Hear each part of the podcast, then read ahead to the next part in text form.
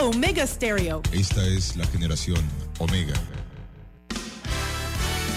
La mejor franja informativa matutina inicia a partir de este momento con un análisis completo del acontecer nacional e internacional. Noticiero Omega Estéreo.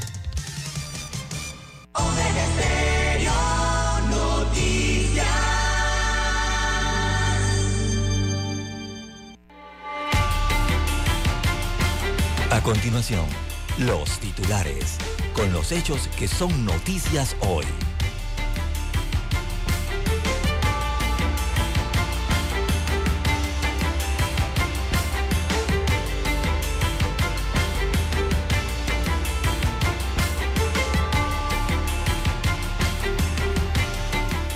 La inseguridad tocó la puerta del aeropuerto de Tocumen. Dos hombres con armas de fuego intentaron asesinar a un viajero en una de las puertas de la Terminal 2. También tenemos para hoy, señoras y señores, tira y jala entre Minera Panamá y el gobierno. No hay acuerdos. Panamá y Colombia construirán puestos binacionales en el Caribe y el Pacífico. El gobierno dice que Minera Panamá no ha solicitado suspensión de contratos de trabajadores. Es decir, si suspende un contrato lo está haciendo por vía de hecho y eso es ilegal. También tenemos que programa Ver y Oír para aprender evalúa a 300 niños en cierres del verano feliz del Parque Omar. Fallece el reconocido científico doctor Richard Cook. También tenemos, Mida reporta aumento inusual de casos de gusano barrenador en la provincia de Darién. También dentro de los titulares que tenemos para la fecha, vendedores de alimentos vieron una raya por las inspecciones del Ministerio de Salud. Sargento de la Policía Nacional fallece en accidente de tránsito. Información dada a conocer ayer aquí en esta mesa, bien temprano. También para hoy, un niño fallece ahogado en una piscina plástica. También, señoras y señores, para hoy dentro de los titulares programados tenemos un taxi cae por un precipicio en Colón y el conductor fallece producto de este accidente de tránsito. También, señoras y señores, habían pasajeros en el pasillo del bus accidentado de Hualaca, muchas irregularidades han determinado e inclusive ya hay una denuncia. Y Cerro Patacón vuelve a arder en llamas nuevamente cierta área de Cerro Patacón, después de haber controlado el fuego los bomberos. Amigos y amigas, estos son solamente titulares. En breve regresaremos con los detalles de estas y otras noticias.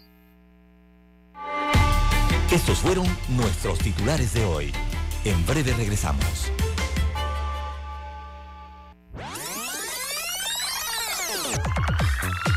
Omega Stereo tiene una nueva app. Descárgala en Play Store y App Store totalmente gratis. Escucha Omega Stereo las 24 horas donde estés con nuestra nueva app. 7:30 AM. Infoanálisis, con entrevistas y análisis con los personajes que son noticia. La mejor franja informativa matutina está en los 107.3 FM de Omega Estéreo, cadena nacional. Para los que están enamorados. Hoy corté una flor. Y llovía, llovía. Esperando a mi amor. Para los despechados. Se deja de querer, pero no se olvida. Para los que han dejado. Tú con él. Para aquellos que se aman eternamente.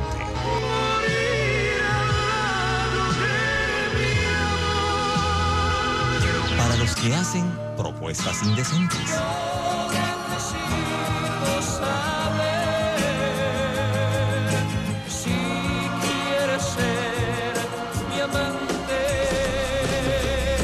Clásicos, clásicos del sábado, del sábado. Clásicos del sábado. Todos los sábados por Omega Estéreo 107.3, la radio sin fronteras.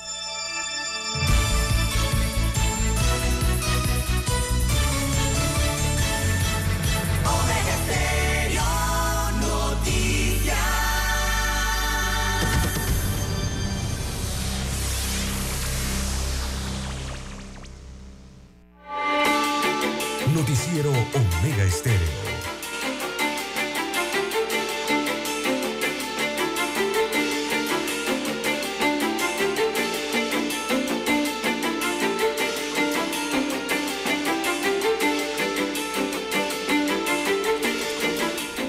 Amigos y amigas, muy buenos días. Continuamos con el noticiero Megesterio, el primero con las últimas. Me acompaña don Daniel Arauz Pinto en tablero de controles. En la mesa informativa les saluda Juan de Dios Hernández Sanjur. Hoy es viernes 24 de febrero del año 2023.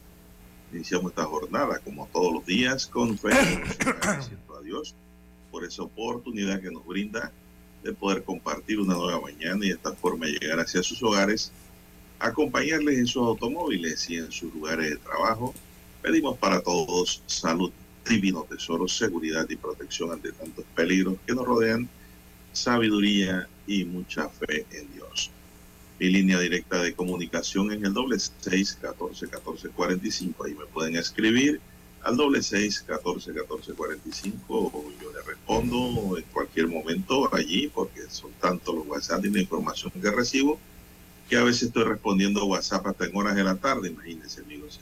Gracias a todos ustedes por apoyarnos con su audiencia, con seleccionarnos como uno de los mejores noticieros de la República de Panamá, de lunes a viernes, de lunes a sábado, corrijo, aquí en Omega Estéreo, cadena nacional y en todo el dial del receptor de su propiedad, ¿verdad? El receptor de su carro, de su teléfono, su televisor, en fin. Gracias por estar siempre con nosotros en los 42 años de vida radial consecutiva tiene Omega Estéreo sirviendo a todo el país. Don César Lara está en redes sociales. Don César, ¿cuál es su cuenta? Buen día, estamos en las redes sociales en arroba César Lara R, arroba César Lara R es mi cuenta en la red social Twitter. Allí puede enviar sus mensajes, sus comentarios, denuncias, fotodenuncias, el reporte del tráfico temprano por la mañana. Recuerde esos incidentes o ya accidentes, bueno, todo lo que ocurre en la vía usted lo puede enviar allí, información que le sirve al resto de los conductores. Buenos días, don Daniel, allí en la técnica, en los controles. A usted, don Juan de Dios, en la unidad móvil, la bueno, la unidad remoto en este caso, y a todos los amigos oyentes que nos escuchan a nivel de la República de Panamá sus provincias, comarcas del área marítima donde llegan dos señales de Omega Estéreo. También le informamos a través del canal 856 de Tigo, televisión pagada por cable a nivel nacional. Estamos en omegaestereo.com en el internet, allí la cobertura es a nivel mundial. También los buenos días para los que ya tienen su aplicación de Omega Stereo. Si usted no la tiene en su dispositivo o en su móvil, usted la puede descargar. Es su tienda favorita para su sistema Android o iOS. Y los buenos días también para los amigos oyentes que nos sintonizan en Tuning Radio. Buen día, don Juan de Dios, ¿cómo amanece para hoy, viernes 24, prácticamente finalizando la semana?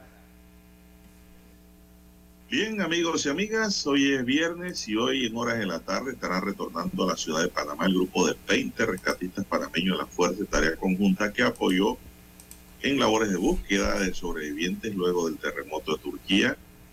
Los rescatistas panameños trabajaron en la búsqueda y rescate de sobrevivientes en la provincia de Maras, ubicada al sureste y una de las más afectadas por el terremoto del pasado 6 de febrero en Turquía. Posteriormente se trasladaron a la provincia de Hatay para continuar las labores de rescate.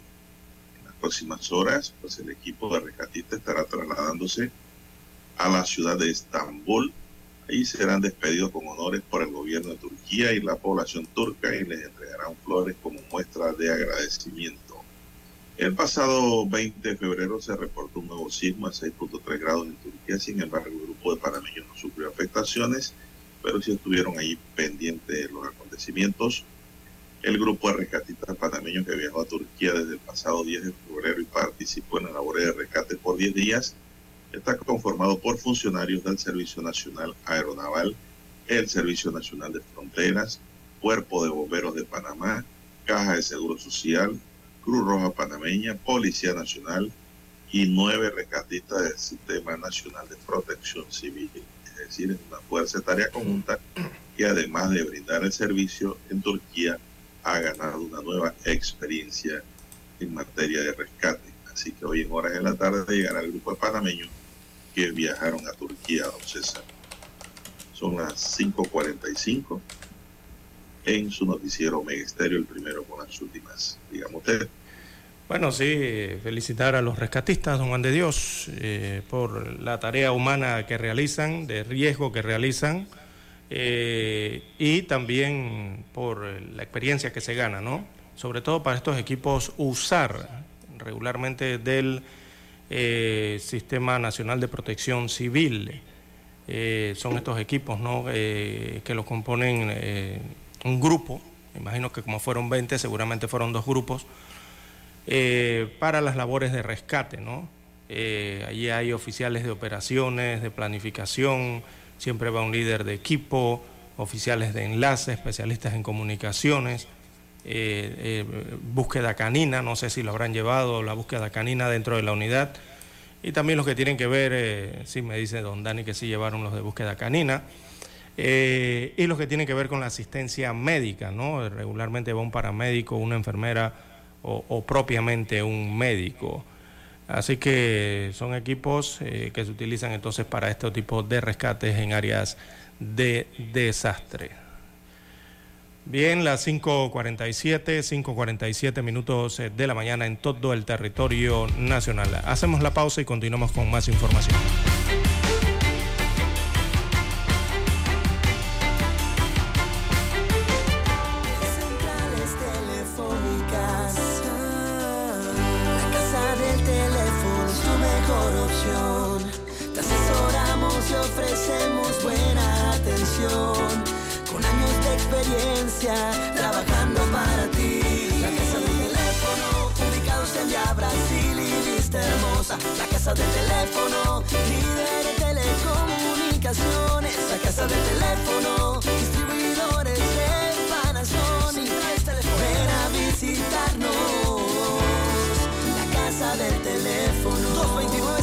229-0465 lcdtcorp.com Distribuidor autorizado Panasonic.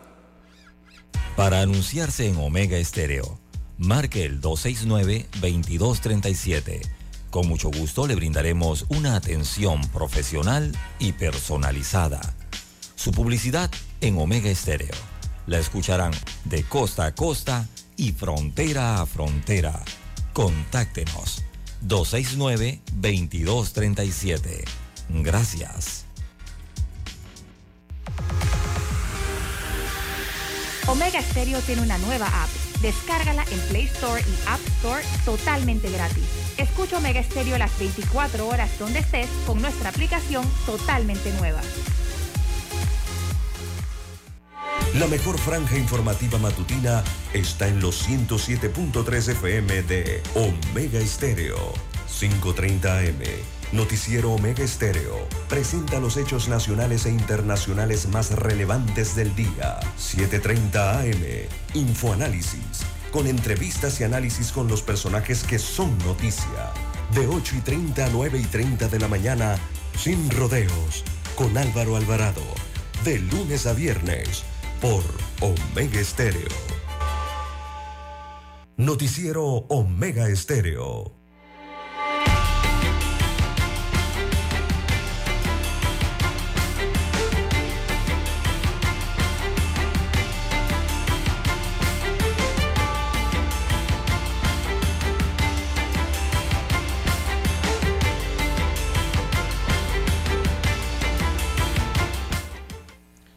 Amigos y amigas, avanzamos, son las 5.49 minutos. En su noticiero Omega Estéreo, el primero con las últimas, la Secretaría Nacional de Energía dio a conocer ayer los nuevos precios máximos de venta de los combustibles que estarán vigentes en Panamá los próximos 15 días, de acuerdo a lo establecido en la resolución 6657 de este año. Estos precios de venta en Panamá son calculados a partir del comportamiento de los precios a nivel internacional y los mismos cobran vigencia desde el 24 de febrero de este año al 10 de marzo. Según detalla la publicación hecha en la Gaceta Oficial para las provincias de Panamá y Colón, la gasolina de 95 octanos tendrá un precio de 1,065 el litro, es decir, que el galón valdrá 4 dólares con 3 centavos. Esto significa que el Estado le tocará subsidiar 78 centavos por galón de gasolina que se ha consumido por los usuarios.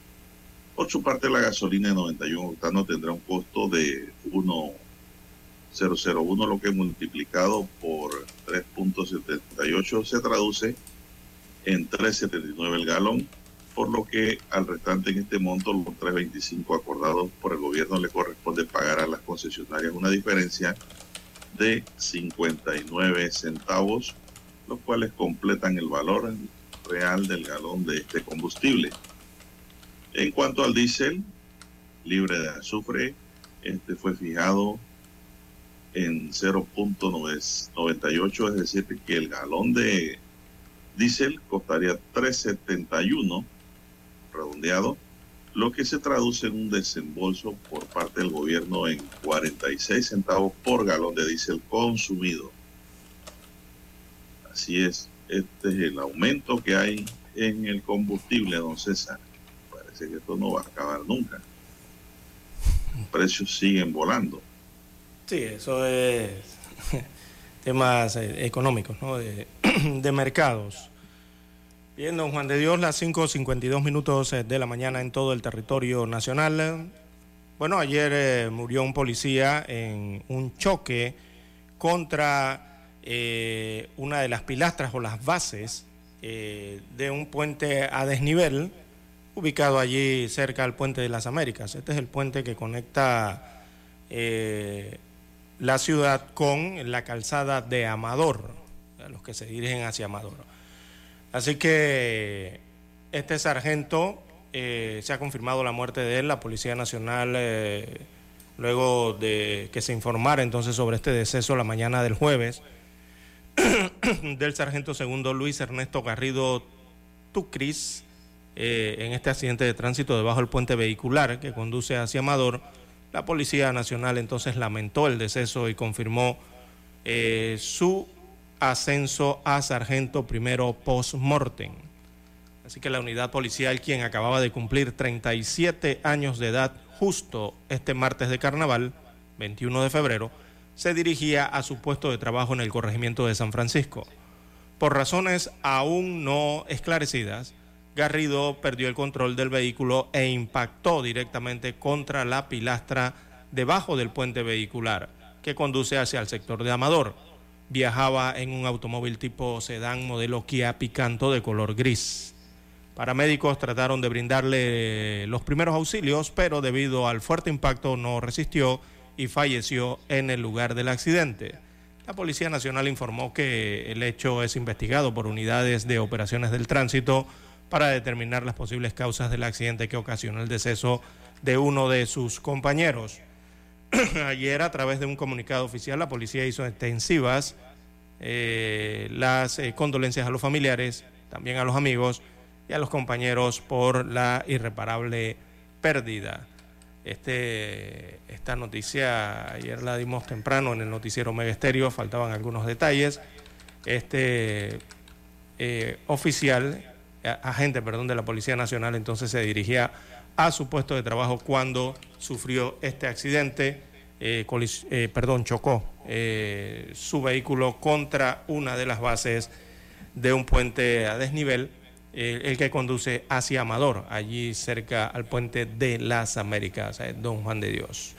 Una vía que es peligrosa, eh, don Juan de Dios, eh, hay que decirlo, esta cuando uno viene bajando, eh, sobre todo desde el interior de la República, viene en descenso del puente de las Américas para conectar entonces con las vías conocidas como el límite, ¿no? o la extensión de la cinta costera 3, allí en el corregimiento de El Chorrillo. Y es que los puentes Don Juan de Dios tienen sus peligros, eh, tanto circular arriba como por debajo de un puente eh, tiene sus peligros. Eh, y sobre todo esta calle allí genera una situación de riesgo importante que siempre aumenta esas probabilidades de provocar un choque. Uno por la señalización, don Juan de Dios la poca iluminación también que hay debajo cuando ya uno va conectando con el área del límite, ¿no? Cuando viene bajando del Puente de las Américas. Muy poca iluminación nocturna también. Eh, adicional, eh, don Juan de Dios, de que es muy angosto, eh, me parece a mí, que uno cuando va por allí es muy angosto. Y la problemática con el riesgo que hay con otros conductores, que debido precisamente a la, no, a la escasa señalización, eh, horizontal, o sea, sobre la carretera, las líneas, la pintura, eh, don Juan de Dios, eh, siempre se salen de los carriles o toman otros carriles los conductores. Recordemos que es una entrada de dos carriles de circulación. Y adicional allí hay otros riesgos ¿no? que siempre hay con las ráfagas de viento de los camiones y sobre todo por la suciedad también que hay en ese punto de la carretera. Recordemos que allí las aceras tienen hierba y tienen arena ¿verdad? Tierra y a veces esa tierra cae sobre la carretera. Hay varios factores ahí que pueden haber incidido en esa situación, adicional a otros, ¿no? Bien, son las 5.56 minutos. Un menor de cuatro años murió mientras se bañaba en una piscina plástica en la comunidad de Macano Arriba, en Boquerón, provincia de Chiriquí. Extraoficialmente se conoció que el menor se bañaba en horas de la tarde de ayer y al no escucharlo, su madre acuden en su búsqueda, encontrándolo sumergido en el agua, lo sacaron, le dieron reanimación, sin embargo el menor no reaccionó. Al lugar acudió una ambulancia de la Caja de Seguro Social, quien certificó que el menor no mantenía signos vitales. Así que le correspondió a las unidades de la Policía Nacional notificar al Ministerio Público del suceso. La personera municipal de Boquerón, Yosiri González, realizó la diligencia y levantamiento del cuerpecito y ordenó su traslado a la morgue judicial para que se realice la necropsia y se determine la causa científica de este deceso, César. Lamentable, por cierto, a los menores, a los niños no se les abandona en la piscina, no se les descuida por muy llanita que esté a la piscina, don César, porque un menor cae allí, solo hasta que se le sumerja la nariz, la naricita en el agua y no se pueda levantar. Exacto. De donde cayó y allí pues se va a ahogar. Sí, eso siempre es un peligro. De familia, Madre de familia, reiteramos, no nos cansaremos de decirlo, madre de familia, tenga cuidado con los niños cuando están en la piscina, y más en este verano, que a los niños les gusta la piscina y el agua en estos tiempos de calor y de verano temporada seca. Entonces, si usted lo va a llevar a una piscina grande o lo va a bañar en una piscina plástica en su casa, no los deje solo. Tienen que estar allí pendientes por lo que siempre ocurre. No es el primer caso, don César. ¿eh? Sí, lamentablemente. Que han venido ocurriendo y siguen ocurriendo. ¿Qué está pasando? Es que los niños, mire, hasta los bebés, eh, los bebés eh, mantienen el riesgo de, de, ahogamiento. Eh, Don Juan de Dios, un, niño, bueno, eh, apartamos de los bebés, se pueden ahogar en, pocos centímetros de agua, incluso en la bañera, al momento de bañarlos, eh, se pueden ahogar, hay que tener mucho cuidado con ello. Y ya los niños que caminan, ¿no? Ya pueden nadar de, un año hacia adelante, también tienen este alto riesgo de ahogarse. Hay que hacer esos baños divertidos, don Juan de Dios, en las piscinas, siempre vigilados porque en, pocos, en pocas pulgadas o en pocos centímetros de agua se puede ahogar una persona.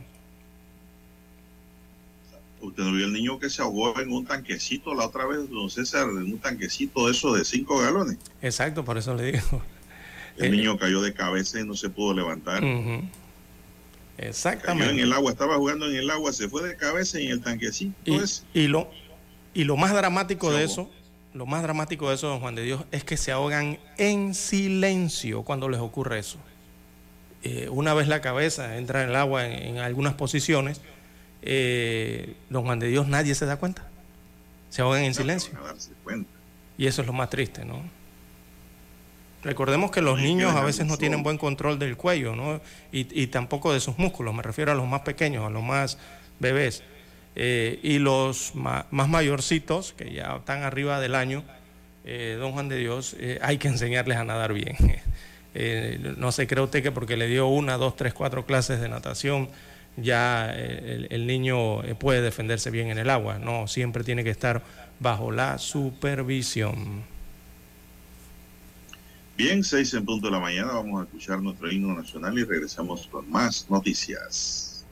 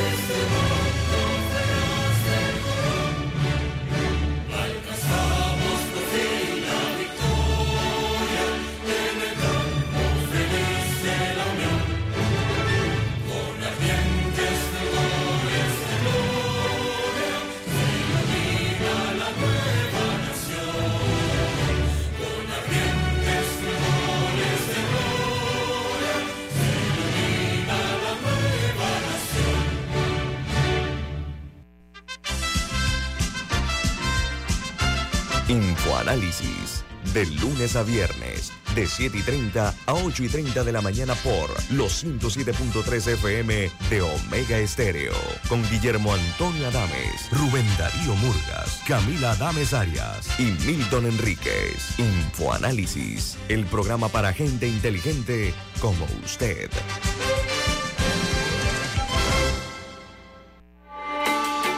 Noticiero Omega Estéreo.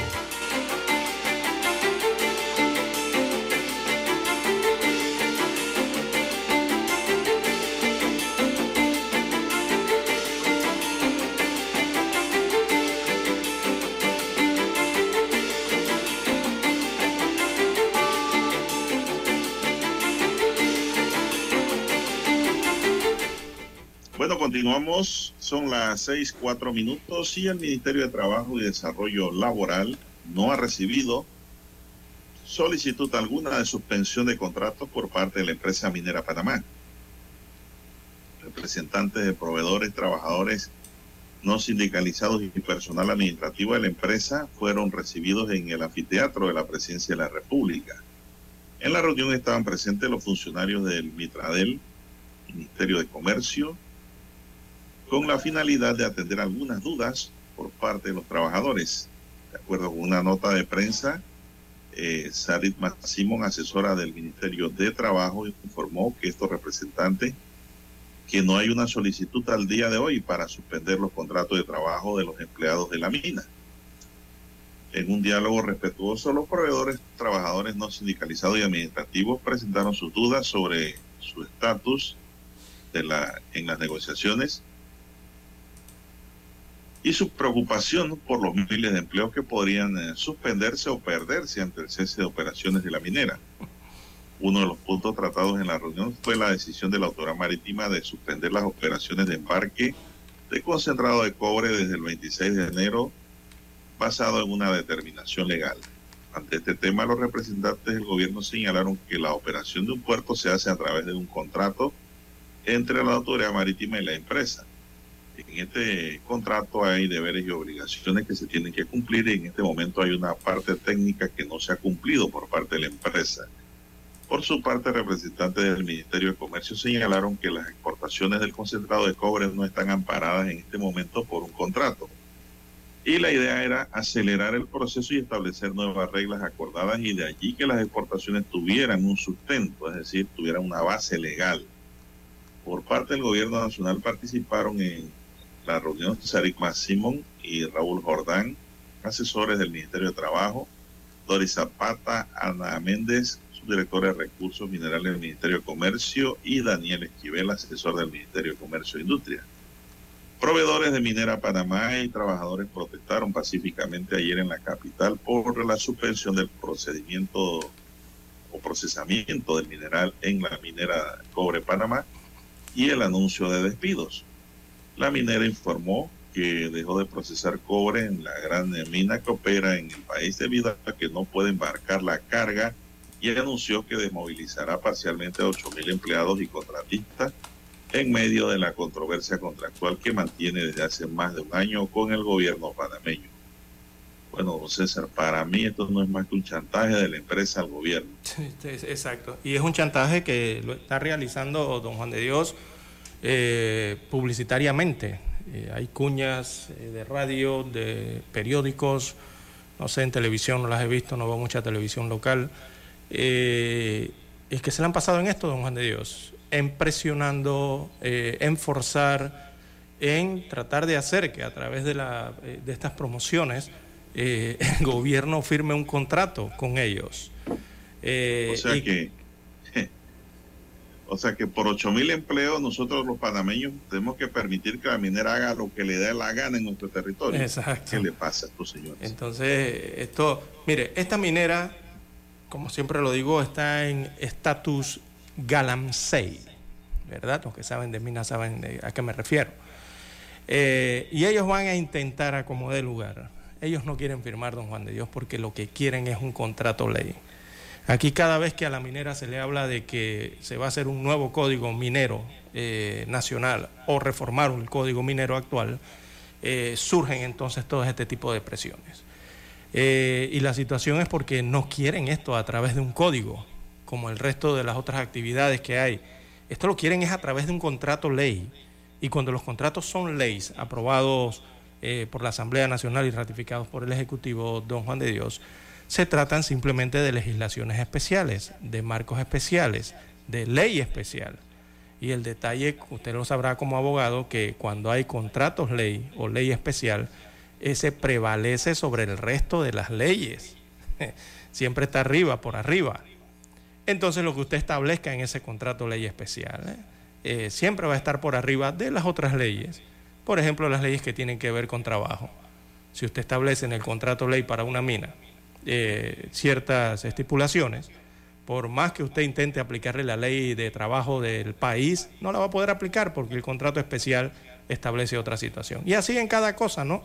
Eh, las leyes que tienen que ver con eh, la recaudación de impuestos, leyes que tienen que ver con salud, leyes que tienen que ver con el aspecto ambiental, leyes que tienen que ver con el aspecto comercial, bueno, todas estarían por debajo de un contrato ley. Y es lo que intenta hacer, evidentemente, la empresa eh, de inversiones extranjeras, ¿no? Eh, que controla esta mina en Panamá. Eh, favorecerse frente, con una ley especial frente a las leyes generales, ¿no?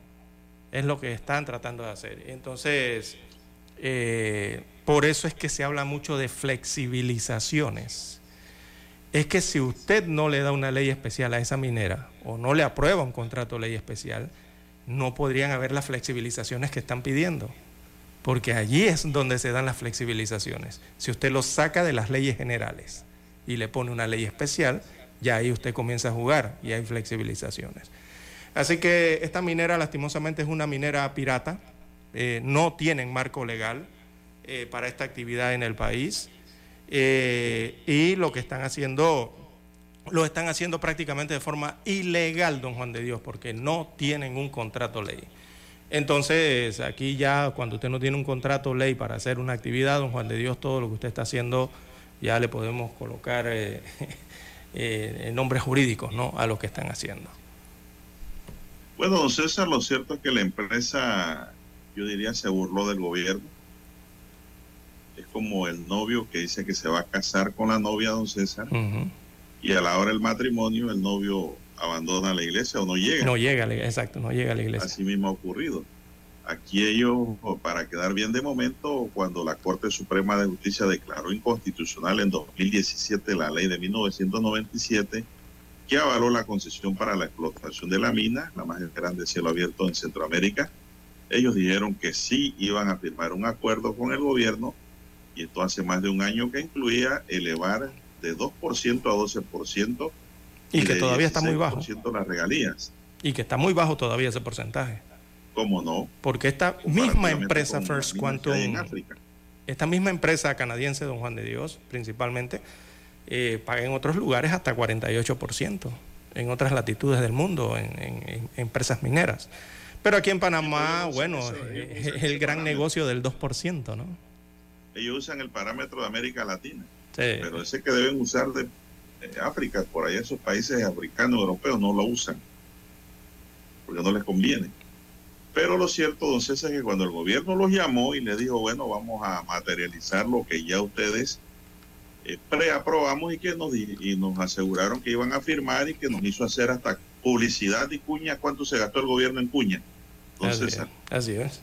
eh, en publicidad diciendo de que eh, venía un mejor acuerdo, venía un mejor contrato y que la minera lo iba a firmar y que al final no firmó nada. Entonces ahora quieren utilizar esto de que tienen trabajadores que pueden quedar desempleados si no los dejan salir con el cobre, en fin. Es decir, ellos están chantajeando al gobierno, don César, y están exhortando a que el gobierno viole la ley y la constitución, ¿no? Y al final de la historia no les interesa. Nada con nada. Así Entonces, es. una la República de Panamá, don César, eh, me parece que no es la mejor. sí, mire, la ¿Usted República de Panamá, allí ocurra, usted se imagina que allí ocurre una desgracia, don César, con la cantidad de veneno que sacan a lavar ese. y que no sabemos y cuánto están sacando, lleva. cuánto están depositando en este momento. No es responsable de nada porque lo está demostrando de hecho y de antemano. Exacto. No. Exactamente, te dio en el clavo, don Juan de Dios. Si ahora mismo ocurre algo, Hombre, ellos simplemente van a salir y pueden decir, nosotros no tenemos contrato ley firmado.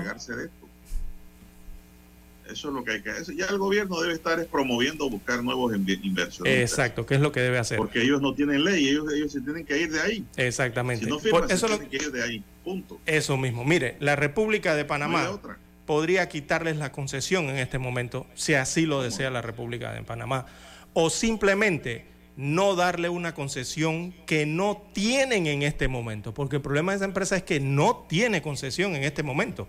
Y el Estado, entre las opciones que tiene, una de ellas puede ser no darle la concesión. Eh, por lo tanto, lastimosamente, First Quantum eh, y su filial de Minera Panamá, aquí en Cobre Panamá, son una empresa pirata que no opera bajo una base legal en la República de Panamá. Lastimosamente es así, esa es la posición en que está esta empresa. No, imagínense que el gobierno le haga un alcance desde el momento de la inconstitucionalidad. hacia acá. ¿Cuánto han ganado? ¿Cuánto se han llevado? Y les cobre impuestos, ISR, y todo le, lo que deben. y le cobre todas esas cosas. Oh, oh, don Juan de Dios. Es más, se las debe cobrar, ¿ve? Porque puede hacerlo. Todavía puede hacerlo. Bueno, este gobierno realmente, don César, eh, hasta ahora, no sé mañana, hasta ahora, hasta este minuto, ha mostrado los pantalones amarrados a la cintura y largo, y no como el gobierno de Varela, don César. El gobierno blandengue que hizo fue un acuerdo, inclusive después de declarada inconstitucional eh, el contrato ley, siendo el gobierno de Varela el ganchasco que tuvimos en Panamá. A mí me engañaron, yo me fui engañado, pensando que Varela iba a cambiar muchas cosas en el país, no cambió nada, no hizo su trabajo. Entonces, eh, vamos a ver ahora, entonces, si pues las cosas se hacen como deben ser, a ver qué hace Nito Cortizo, que es el presidente de la República, con su equipo a ver si sacan un mejor contrato o traen nuevos inversionistas y le cobran a estos señores todo lo que se han llevado y que no está justificado bajo ninguna ley. Simplemente es así. Así opera este negocio. Ah, que tienen firmas de abogados panameñas. Bueno, esas firmas van a defender lo indefendible si es necesario Porque para es ganar cliente, dinero. ¿no? Porque ese es su trabajo. Claro, es su trabajo, es el cliente. Pero digo, tiene que haber siempre eh, un agente dirimente, un juez, un magistrado que defina las cosas como son, objetivamente e independientemente y de manera autónoma, de acuerdo a lo que les dicta la Constitución y la ley, tratados internacionales en materia comercial. Entonces, yo creo que aquí estamos perdiendo este negocio y estamos calladitos. ¿ah? Exacto. Y yo creo que los porcentajes aún son muy bajos antes de ir a la pausa, ¿no? De 375 millones de dólares y, y este porcentaje bajo todavía hasta del 12% de que se habla. Eh, creo que podría ser un poco más, eh, porque realmente si usted lo ve dentro del marco legal eh, jurídico, digo, aquí Panamá está relajando las normas ambientales por ese 12 o 375 millones de dólares, 12%. Estamos relajando normas laborales, normas fiscales, estamos relajando normas sanitarias, aduanales, eh, al firmar un contrato con ellos, ¿no? Que va por encima, repito, de las normas que se aplican para el resto del país. Así que hay que analizarlo y pensarlo bien. Es la oportunidad, es el momento. Tenemos que ir a la pausa, a la pausa, don Juan de Dios. Retornamos con más información.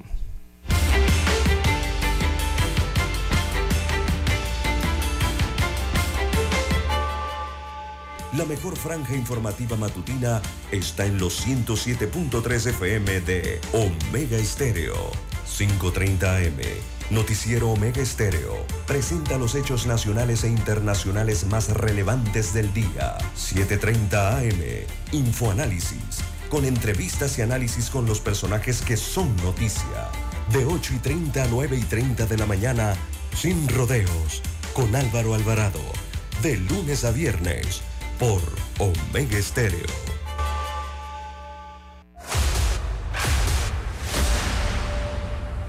Desde los estudios de Omega Estéreo, establecemos contacto vía satélite con la voz de América. Desde Washington, presentamos el reportaje internacional.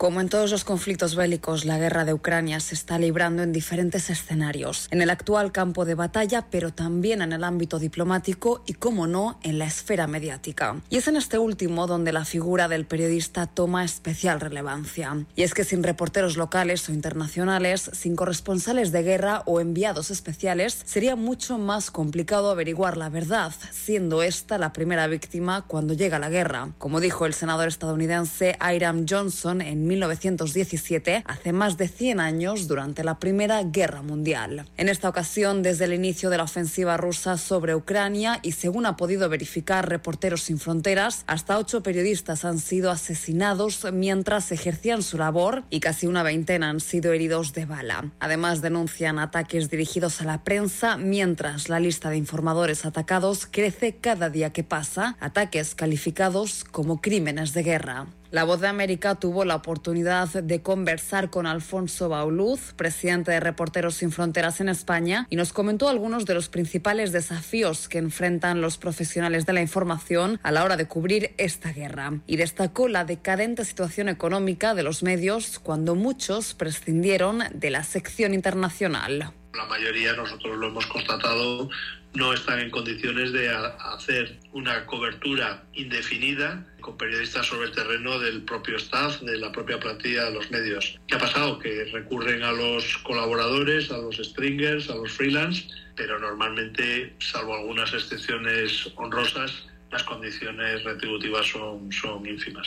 Al mismo tiempo, según señala Bauluz, el conflicto en territorio europeo presenta características particulares y destacó la demanda informativa. El interés que despierta en las opiniones públicas, en este caso de los países occidentales, los países más desarrollados, en tanto en cuanto esta guerra sí repercute en su economía, en su confort, si supone una amenaza a la estabilidad y a la seguridad de, de esos países. Y además bueno es, es, evidente que una potencia nuclear como Rusia pues puede intimidar a muchos países. Tiene el alcance absoluto no cabe duda de que ofrecer información confiable en medio de un conflicto bélico es uno de los oficios más peligrosos del mundo y las cifras así lo reflejan. Desde la voz de América, este es nuestro pequeño homenaje a quienes nos ayudan a comprender la magnitud de los misiles, nos permiten escuchar las voces de civiles silenciadas y ser testigos de la oscuridad que queda en territorio invadido. Judith Martín Rodríguez, Voz de América. Escucharon vía satélite desde Washington el reportaje internacional. 7 de febrero, año 1981. Escuchan transmisiones de prueba de Omega Estéreo, nueva corporación radial con total cobertura nacional. Durante 42 años te hemos acompañado las 24 horas del día, ofreciéndote entretenimiento e información. Noticiero Omega Estéreo. Infoanálisis. Formamos parte de la generación ochentera. Omega Estéreo. Total cobertura nacional. Te vimos crecer. Te acompañamos en esas largas noches de desvelo de estudio. Hasta que con esfuerzo lograste tus metas. La generación ochentera, el buen gusto por la música, que muchos heredaron a sus hijos. Omega Estéreo. Durante 42 años, hemos sido tu fiel compañía. Omega Stereo. 24 horas todos los días del año. Gracias por formar parte de Omega Estéreo. Omega Stereo. Esta es la generación Omega. Omega Estéreo. Cadena Nacional. Noticiero Omega Estéreo.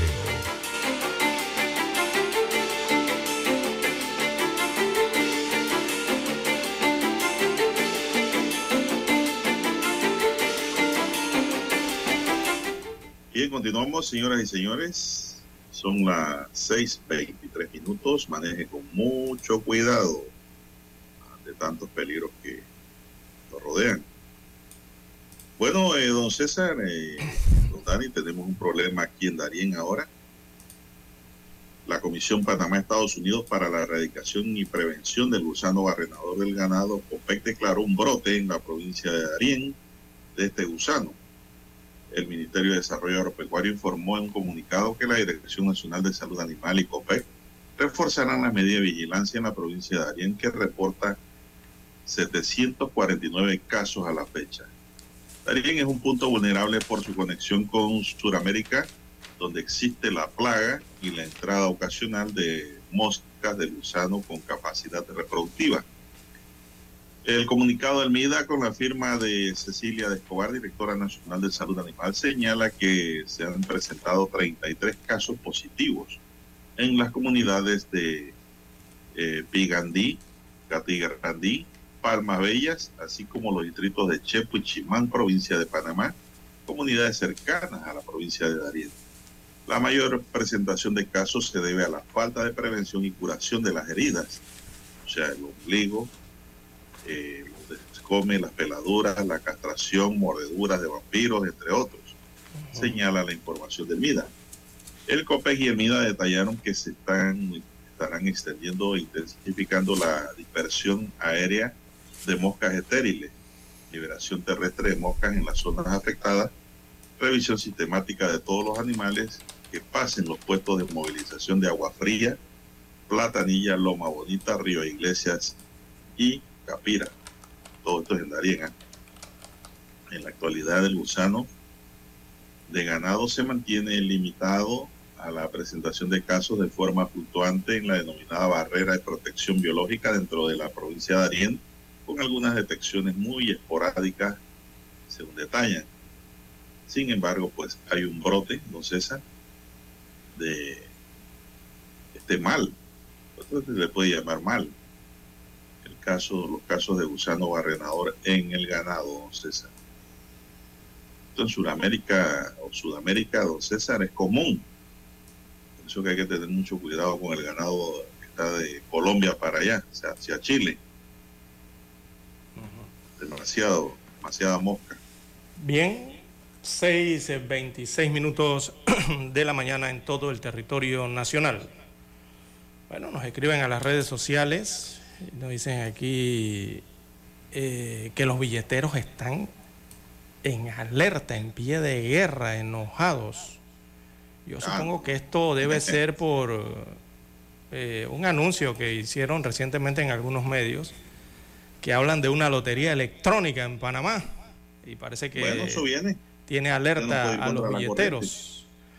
Pero, don Juan de Dios, eh, yo vuelvo y reitero eh, lo que ha pasado en años anteriores, precisamente con este mismo tema. Y es el problema de la incertidumbre. Dejan en la incertidumbre a la opinión, a los ciudadanos, a los vendedores de chances y billetes de lotería y a sus compradores. ¿Por qué? Porque no hay mayor información. Siempre se habla aquí de una amenaza de que viene una lotería electrónica y de que van a realizar unos estudios y que la lotería va a ver si aplica nuevos juegos. Y siempre ocurre esto, ¿no? Eh, eh, en el proceso de la supuesta modernización de la Lotería Nacional de Beneficencia, eh, que inmediatamente, don Juan de Dios, pone reacios a los vendedores de chances y billetes, eh, que claro que no respaldan este plan, ¿no? Evidentemente. Eh, aunque los compradores siempre creen que es necesario ¿no? que se modernicen este tipo de juegos, mejoren sobre todo el servicio de estos ejecutivos de venta de la Lotería Nacional de Beneficencia, que nosotros en la calle lo conocemos como vendedores de chances y billetes, y eh, que haya otras opciones ¿no? para eliminar, perdón, sin eliminar los chances y los billetes que se venden desde hace eh, décadas aquí en Panamá. Yo no sé, don Juan de Dios, siempre que surge este tema, es porque usted sabe que para poder hacer estas cosas, siempre hay que contratar a, no sé, eh, a un consultor, a alguna empresa que haga un estudio, a expertos en estos temas, para que hagan un estudio, para ver si eso se puede llevar a ejecución. Y adivine qué, don Juan de Dios, esos estudios cuestan plata. Entonces, eh, por allí siempre surge alguna partida, siempre surge algún contrato para realizar, investigar y analizar esto. Y al final, don Juan de Dios queda en nada. Pero el Estado siempre tiene que pagar la factura de esos análisis y esos estudios. Así que yo una vez más, eh, que hablan de esto, don Juan de Dios, yo no les doy ni frío ni calor, eh, porque son noticias que generan como una especie de incertidumbre. Ahora bien, si dentro de un hecho, don Juan de Dios, eh, que, que no le gusta a nadie y que no debería ocurrir en Panamá, que es cambiarle los precios a los billetes de lotería o vender ese tipo de productos engrapados, matrimoniados, casados o como usted lo quiera llamar, o con el famoso guantú. Eso no debería ocurrir aquí, eh, pero bueno, eh, sigue ocurriendo y la Lotería Nacional de Beneficencia nunca ha podido controlar esto. Y yo me atrevería a asegurar que de alguna forma guardan silencio los que administran la Lotería Nacional, un silencio cómplice me refiero, eh, que está muy lejos entonces de entenderse y de resolverse eh, esta problemática con la venta de los chances y billetes ¿Y de dónde- lotería en el país. ¿Y dónde me deja la venta de billetes a 1.25? Bueno, eso mismo, la- la- la- el cambio de precio, eh, distintos precios oficiales, ¿no? No, ya, ya en los semáforos te dicen los vendedores, no, pero yo me estoy ganando un cuarita por cada billete. Digo, Ah, don Juan de Dios, ¿usted sabe Así cuánto ganan al hacer eso? Yo no les compro nada. Bueno, eso, mire, no sé si eso caiga, No, 1.25, no compro nada. sí, Eh, no sé dentro de las figuras, don Juan de Dios, las definiciones, pero yo entraría a señalar que esto es una, más que un abuso, eso vendría siendo ya el cambiarle los precios oficiales a los billetes y chances, no sé si entraría entre el fraude o la estafa, alguno de los Es dos. que deben cancelar esas libretas de billetes. Alguna de las dos Estén es. cobrando 1.25, don César. Exacto. Porque están estafando o, o- o está- o es una venta fraudulenta a un precio O eh, que no un corresponde. revendedor le venda a 1.25. También hay que cancelar la libreta. Claro. La lotería tiene que investigar de quién son esos billetes y punto. Mira, an- antes de ir al- a los periódicos, seguir prosperando aquí, hombre. quiere que le haga una matemática rapidita antes de ir a los periódicos. Usted sabe la libreta más pequeña que puede entregar la Lotería Nacional de Beneficencia. Al menos dan 10 tiras de cada número, del 00 hasta el 100. Si a usted le dan 10 tiras de 100 números, usted tiene mil números. Y si usted agarra esos mil números y los multiplica por 25 centésimos, modificándole el precio original de un balboa a 1.25, usted multiplique mil por 25 para que usted vea lo, el abuso eh, y, no sé si estafa o fraude, don Juan de Dios, pero el abuso que se cometen, eh, estos que cometen estos revendedores o los que se dedican a la venta con el precio no marcado. En una sola libreta de las pequeñas, a usted ponerle 25 centavos adicionales, usted por esa libreta estaría cobrando adicional dolor de cabeza 250 se ve más dólares, don Juan de Dios. interior. Y si usted tiene dos libretas serían 500. Y si usted tiene tres libretas serían 750 adicional a lo que ya le paga la lotería. El porcentaje ese creo que anda por el 12, 15%, no sé por dónde anda. Adicional a lo que ya le da la lotería. Usted estaría metiéndose eso. Y si tiene cuatro libretas son ocho- 900 dólares. Y así. Mi- Mire usted la cantidad, y eso por un solo sorteo, don Juan de Dios. Si usted multiplica esas cifras que les estoy dando por los nueve o diez sorteos que se hacen en un mes en la lotería, don Juan de Dios, eh, al vender esto a 25 centavos adicional, estos señores están ganando más que un cirujano eh, de cualquier centro médico de Panamá. Están ganando mejor que cualquier gerente general de una empresa en Panamá. Entonces, estas cosas no se pueden permitir, eh, don Juan de Dios. Y el problema aquí es que la Lotería Nacional de Beneficencia, en sus narices, don Juan de Dios, eh, deja que esto ocurra. Bien, tenemos que hacer la pausa para escuchar las notas eh, del periódico. Omega Estéreo, cadena nacional. Para anunciarse en Omega Estéreo, marque el 269-2237. Con mucho gusto le brindaremos una atención profesional y personalizada. Su publicidad en Omega Estéreo. La escucharán de costa a costa y frontera a frontera. Contáctenos 269-2237. Gracias. 7:30 AM. Infoanálisis, con entrevistas y análisis con los personajes que son noticia. La mejor franja informativa matutina está en los 107.3 FM de Omega Estéreo, cadena nacional. Desde los estudios de Omega Estéreo, establecemos contacto vía satélite con la voz de América. Desde Washington, presentamos el reportaje internacional.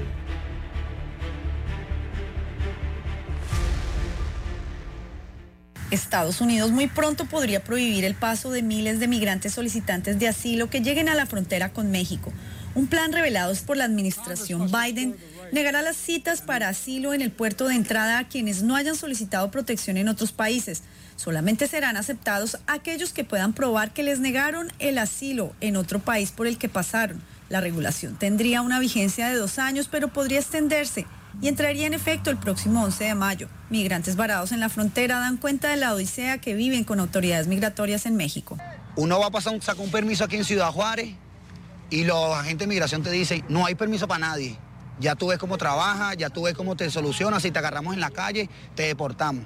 La medida está sujeta a un periodo de comentarios públicos de 30 días antes de entrar en vigencia, pero ya varias organizaciones han criticado al presidente Biden por promover las restricciones de su antecesor Donald Trump cuyas políticas similares fueron bloqueadas por tribunales federales. Si la directriz procede, la Unión Americana de Libertades Civiles planea demandar al gobierno. Si se implementa esta prohibición de asilo impuesta por el presidente Biden, la Unión Americana de Libertades Civiles va a detener esta acción ilegal, tal como lo hicimos bajo Trump y tuvimos éxito. Anticipamos que nos vamos a asegurar de que esta administración sepa que tiene que cumplir con la ley. Familias y adultos solos que lleguen a la frontera podrían ser rápidamente deportados y solamente menores sin acompañantes quedarían exentos. Ángela González, Voz de América, Nueva York. Escucharon vía satélite desde Washington el reportaje internacional. Noticiero Omega Estéreo. Las noticias impresas en tinta sobre papel. Con ustedes. Escuchando el periódico. Los titulares de las primeras planas de los diarios estándares de circulación en Panamá.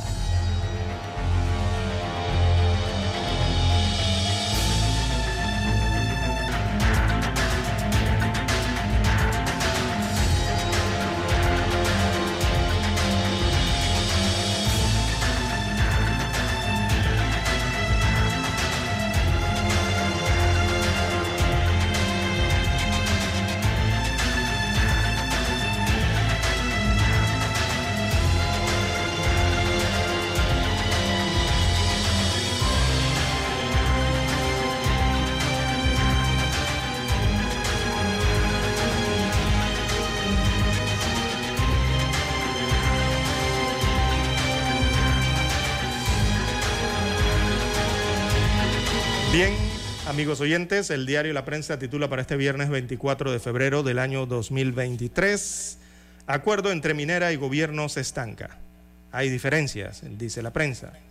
Hace una semana todo indicaba que el gobierno y la minera canadiense First Quantum estaban cerca de poner fin a las diferencias para lograr la firma de un nuevo contrato, luego de que el gobierno y la empresa señalaron que solo faltaban dos puntos eh, por resolver. Bueno, ambas partes eh, se acusan de tomar acciones de presión para forzar la firma del nuevo contrato que permita continuar con la operación de la mina Cobre Panamá, ubicada en el distrito Marto Rijos Herrera, distrito especial minero en la provincia de Colón, la costa abajo de Colón.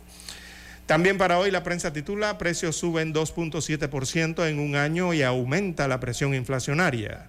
Eh, presentan aquí una infografía interesante, el diario La Prensa. Así que los mayores incrementos en enero fueron por el alza de la tarifa de la electricidad, debido a la eliminación del subsidio aplicado durante la pandemia de COVID-19. También subieron los precios de los alimentos y servicios financieros. La CEPAL indica que en Latinoamérica la inflación alcanzó el 15.4% durante el año 2022. También la prensa titula para hoy, Gremio Turístico pide acciones para la seguridad en el principal aeropuerto del país, debido al suceso ocurrido recientemente. Así que el incidente con balas registrado la noche del pasado miércoles en el Aeropuerto Internacional de Tocumen, principal puerta de entrada a Panamá, tiene consternada a la ciudadanía y genera inquietud en el sector que promueve el turismo. Ovidio Díaz, eh, de la Cámara Nacional de Turismo de Panamá, esa es la CAMTUR, aseguró que sucesos como este generan una imagen negativa para el país, al tiempo que instó a las autoridades a trabajar para que les eh, las cosas eh, no se salgan de control, según dijo la CAMTUR. También la prensa titula para el día de hoy respaldo a Ucrania. ONU pide a Rusia fin de la guerra. Bueno, es que ya hoy se cumple un aniversario de ese conflicto, el primer año.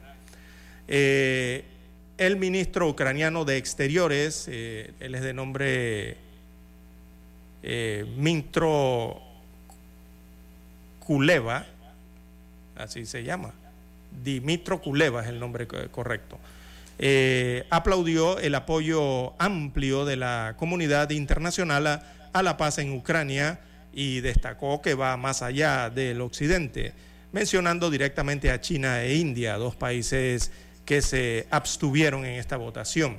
Así que Kuleva se declaró satisfecho después de que se adoptara en la Asamblea General de las Naciones Unidas una resolución para el cese de las hostilidades en Ucrania y que pide la retirada de las tropas rusas con 141 votos a favor, 7 en contra y 32 abstenciones. Así quedó la votación del Pleno de la ONU en Nueva York el día de ayer. Panamá votó a favor de esa resolución. También en panorama, González pide al Tribunal Electoral suspender decisión del PRD sobre reserva. Se refiere a Pedro Miguel González. También comienza traslado de docentes por el año escolar. En la sección Vivir Más, el mundo creado por Peyton Reed. Un reportaje interesante allí. En los deportes, bueno, eh, aparece la fotografía de Linet Cedeño. Habla de su gol. Panamá se merece esto, dijo una de las jugadoras eh, que forman parte de este equipo eh, ahora mundialista. La fotografía principal del diario La Prensa la titulan Desastre ambiental, contaminación en el relleno de Cerro Patacón. Dice que en menos de 15 días se reportaron dos incendios en el relleno sanitario de Cerro Patacón. Esto queda en el corregimiento de Ancón. Así que el humo tóxico que emana del sitio afecta a comunidades de los distritos de Panamá y San Miguelito. En medio de este escenario, la Autoridad de Aseo Urbano y Domiciliario negó una extensión a Urbalía para seguir administrando el relleno sanitario. ¡Wow! Vaya conflicto que hay en ese relleno sanitario. Eh, y sobre todo con este último incendio eh, del cementerio de neumáticos. Bien, son los títulos que aparecen hoy en portada en el diario La Prensa. Pasamos ahora a revisar los principales titulares que tiene en primera plana la estrella de Panamá. Así es. La estrella de Panamá para hoy nos dice la inseguridad tocó la puerta del aeropuerto de Tocumen. La inseguridad del país tuvo un episodio el pasado miércoles en la noche en una de las puertas de salida de la nueva terminal del aeropuerto de Tocumen, cuando dos personas intentaron sin éxito asesinar a un pasajero que llegaba al país. El pánico se apoderó de los usuarios de la terminal al escuchar disparos. Minera presiona al gobierno. El gobierno la acusa de tácticas dilatorias. Empleados de Minera Panamá realizaron protestas ayer en medio de paralizaciones anunciadas por la empresa, el gobierno alegó que la compañía se niega a firmar un acuerdo y utiliza tácticas dilatorias. Alejandro Bichir, el ratificado como embajador de México en Panamá, eh, hay un reportaje en la página 6A. También tenemos dentro de los titulares Ucrania, un año del conflicto, la invasión rusa a Ucrania cumple hoy un año y hasta el momento no se vislumbra una solución al conflicto que ha cobrado la vida de más de 9.000 civiles. La ONG Abbas y refugiados ucranianos colocan peluches frente a las instituciones europeas en Bruselas. También eh, dentro de los titulares fallece Richard Cook, considerado el padre de la arqueología panameña. Fallece a los 75 años de edad. El destacado científico e historiador. También para hoy, amigos y amigas, el fútbol panameño hace historia, dos clasificaciones a mundiales en una misma noche. Recordemos pues que la sub-17 clasificó al mundial y la selección mayor de fútbol femenina también clasificó al mundial por primera vez en la historia. En otros titulares, Panamá y Colombia construirán dos puestos binacionales. Los gobiernos de Panamá y Colombia tienen en proyecto construir un puesto binacional en el Caribe y otro en el Pacífico que se sumarán a los tres que ya existen a lo largo de la frontera entre ambos países. Crean dispositivo móvil para descontaminar. Científicos panameños crearon un dispositivo de descontaminación portátil dotado de múltiples innovaciones que puede ser utilizado tanto en herramientas hospitalarias como personales. Información que proviene de la CENACID. Y también dice aquí un accidente evitable en materia de migrantes. El presidente de la Asociación de Residentes Naturalizados, Arena, Rafael Rodríguez, en es un convencido de que el accidente de Hualaca a Chiriquí en el que fallecieron migrantes se pudo evitar si las autoridades hubiesen tomado las medidas pertinentes. Dijo además que su organización ha recibido denuncias de abusos contra migrantes por parte de funcionarios. Bueno, yo hago otra pregunta. ¿Y qué ha hecho esta asociación por esos migrantes? Una pregunta que le dejo en el tapete también, don César. Bien, amigos y amigas, estos son los titulares correspondientes a la fecha. Vamos a la pausa y regresamos. Hasta aquí, escuchando el periódico. Las noticias de primera plana, impresas en tinta sobre papel.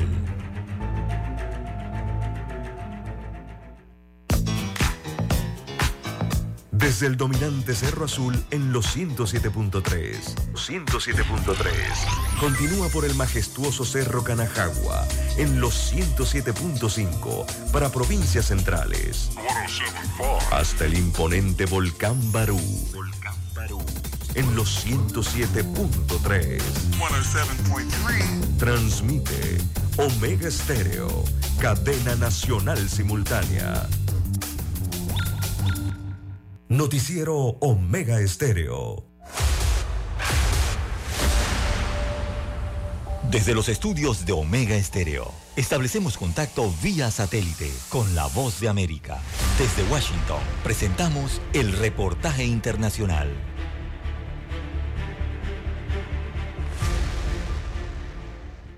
De un tiroteo en Orlando, Florida, luego de que un individuo identificado por las autoridades como Kid Kevin Moses, de 19 años de edad, disparó en contra de un periodista y su camarógrafo, para luego, en una casa del vecindario, disparar contra una madre y su hija. El alguacil del condado de Orange, John Mina, informó que detuvieron a Moses, quien sería el responsable de ambos tiroteos en el vecindario del área de Orlando y de otro incidente anterior y aseguró que ni una madre ni una niña de nueve años y ciertamente ningún profesional de las noticias debería convertirse en víctima de la violencia armada.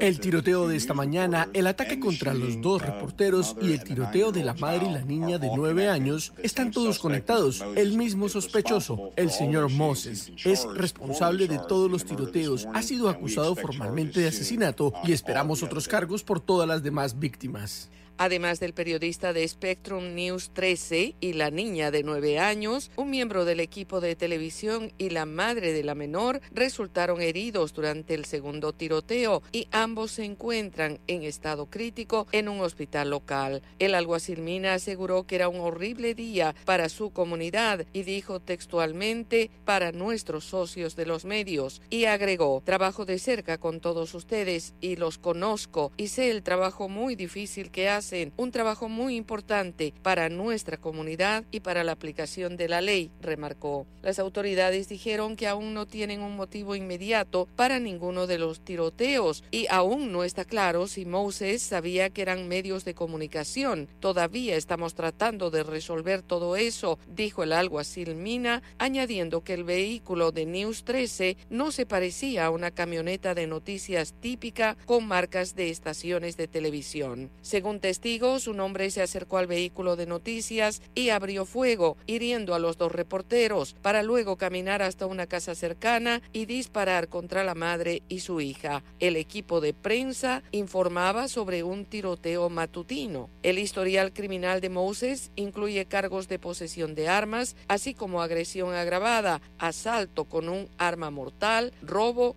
y delitos de hurto mayor, según, según dijo el alguacil Mina. Yoconda Tapia, Voz de América, Washington. Escucharon vía satélite desde Washington el reportaje internacional. Problemas de tierra, reclamos por accidentes, despidos injustificados, reclamos de herencias, sucesiones, daños y perjuicios. Todo problema legal civil, penal y laboral, consulte al 6614-1445. Licenciado Juan de Dios Hernández le atiende. 6614-1445. Con atención en Panamá, Panamá Este, Panamá Oeste, Colón, Coclé, Santiago, Herrera y Los Santos. Anote y consulte 6614-1445. Es momento de adentrarnos al mar de la información. Este es el resultado de nuestra navegación por las noticias internacionales más importantes en este momento.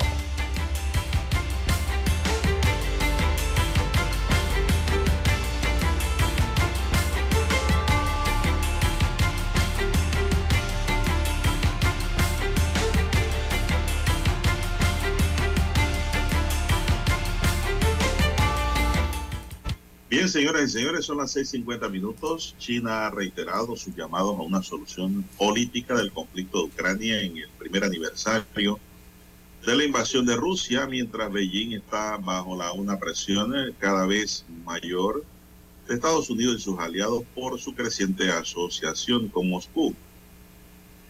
En un documento de posición recientemente publicado hoy, el Ministerio de Relaciones Exteriores de China pidió la reanudación de las conversaciones de paz, el fin de las sanciones unilaterales y enfatizó su oposición al uso de armas nucleares, una postura que el líder chino Xi Jinping comunicó a sus líderes occidentales el año pasado.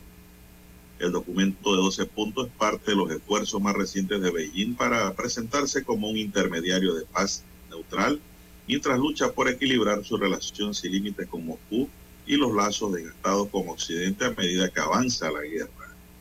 El conflicto y la guerra no benefician a nadie. Todos las partes deben ser racionales y actuar con moderación, evitar avivar las llamas y agravar las tensiones y evitar que la crisis se deteriore aún más e incluso que se salga de control, dice el documento chino. La pretensión de neutralidad de Beijing se ha visto gravemente socavada por su negativa a reconocer la naturaleza del conflicto, hasta ahora evitado llamarlo una invasión, y su apoyo diplomático y económico a Moscú. Funcionarios occidentales también han expresado su preocupación de que China pueda estar considerando proporcionar a Rusia asistencia militar letal, una acusación que Beijing está negando. El documento reiteró muchas de las posiciones políticas existentes de China, lo que incluye instar a ambas partes a reanudar las conversaciones de paz. El diálogo y la negociación son la única solución viable a la crisis de Ucrania, dijo, y agregó que China desempeña un papel constructivo sin ofrecer detalles. Así que los chinos quieren la paz, César, quieren también un cese al fuego entre Moscú y Ucrania. Así es. Bueno, y esto ocurre, don Juan de Dios, 6.52 minutos de la mañana.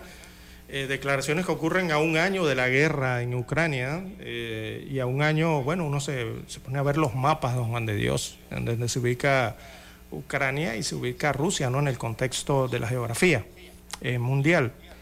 Y ahí uno trata de buscar, ¿no? Cómo se muestra la evolución del conflicto y, y lo desolador que ha sido el costo humano eh, de esta guerra. Recordemos que las fuerzas rusas invadieron el territorio ucraniano hace un año atrás, están de aniversario, digámoslo de esa forma. Eh, un conflicto que ha dejado, según las cifras eh, conservadoras, ha dejado 8.000 civiles fallecidos. Y esta es una cifra conservadora ante la falta de datos desde zonas, la, las zonas más golpeadas ¿no? por las batallas. Los datos no son completos. Al menos calculan que van 8.000 civiles muertos. Hay que ver la otra parte bueno, de los efectivos eh, de los ejércitos, César. tanto de Ucrania como de eh, Rusia, que tampoco se revela eh, la cantidad exacta ¿no? de los que han eh, muerto en este conflicto entre ambos países. Bueno, la reacción de Estados Unidos al, al documento que acabamos de dar a conocer, don César, vía CNN, el documento fue rápidamente criticado por funcionarios estadounidenses, en donde China dice que hay que llamar a la paz. Y el asesor de seguridad nacional de los Estados Unidos habló sobre el tema. Estábamos hablando de Chuck Sullivan. Dijo que la guerra podría terminar mañana si Rusia deja de atacar a Ucrania y retira sus fuerzas hacia sus territorios. Mi primera reacción es que podría detenerse en el punto uno, que es respetar la soberanía de todas las naciones, dijo Sullivan a CNN. Ucrania no estaba atacando a Rusia, la OTAN no estaba atacando a Rusia, Estados Unidos no estaba atacando a Rusia.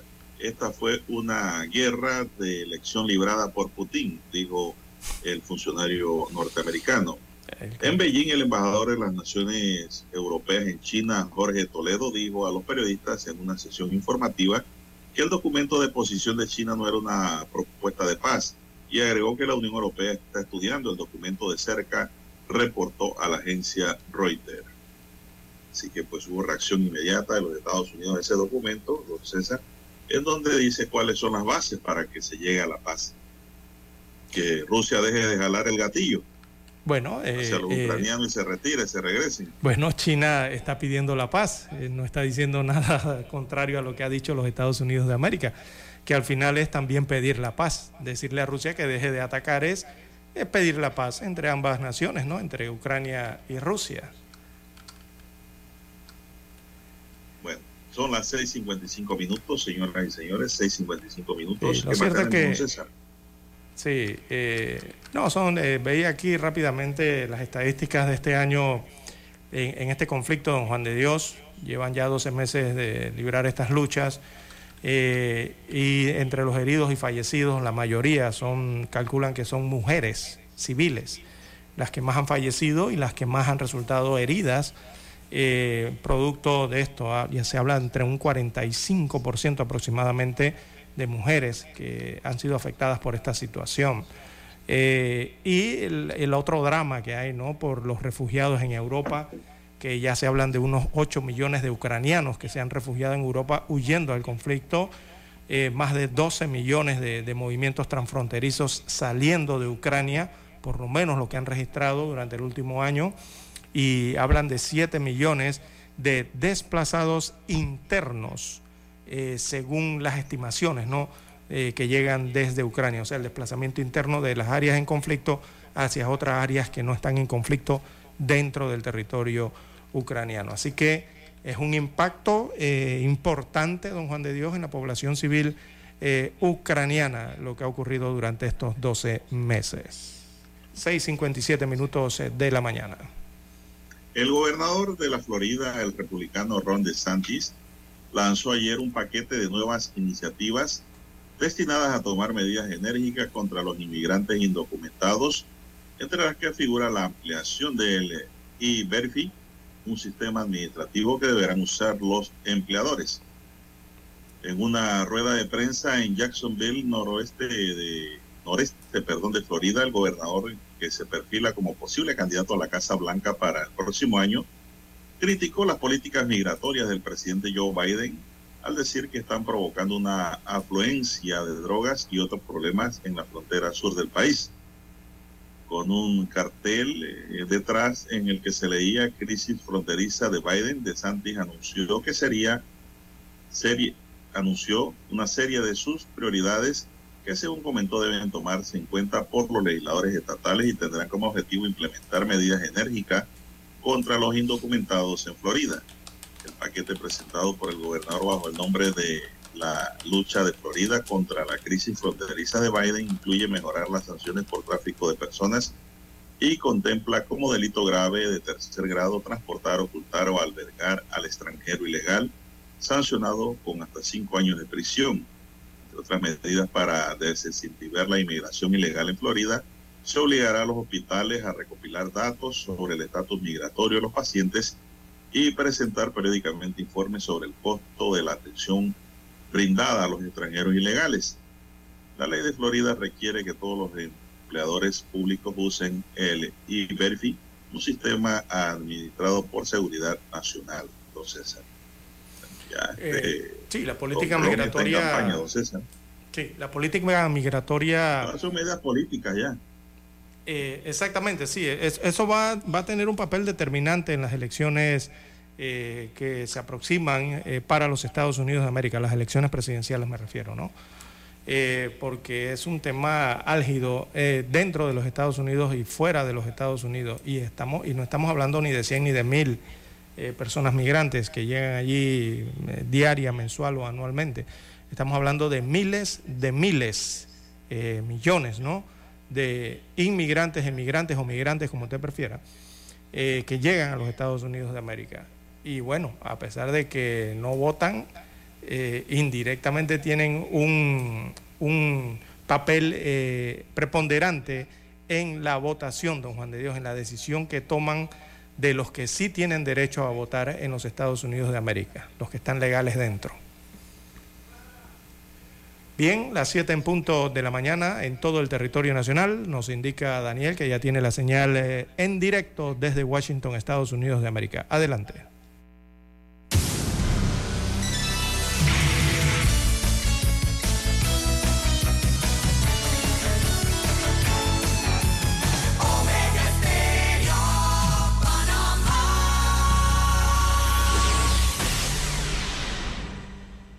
El satélite indica que es momento de nuestra conexión. Desde Washington vía satélite y para Omega Estéreo de Panamá, buenos días América.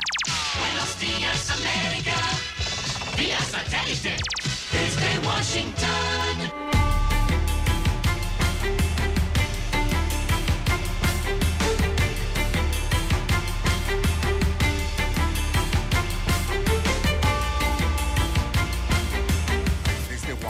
Les informa Henry Llanos.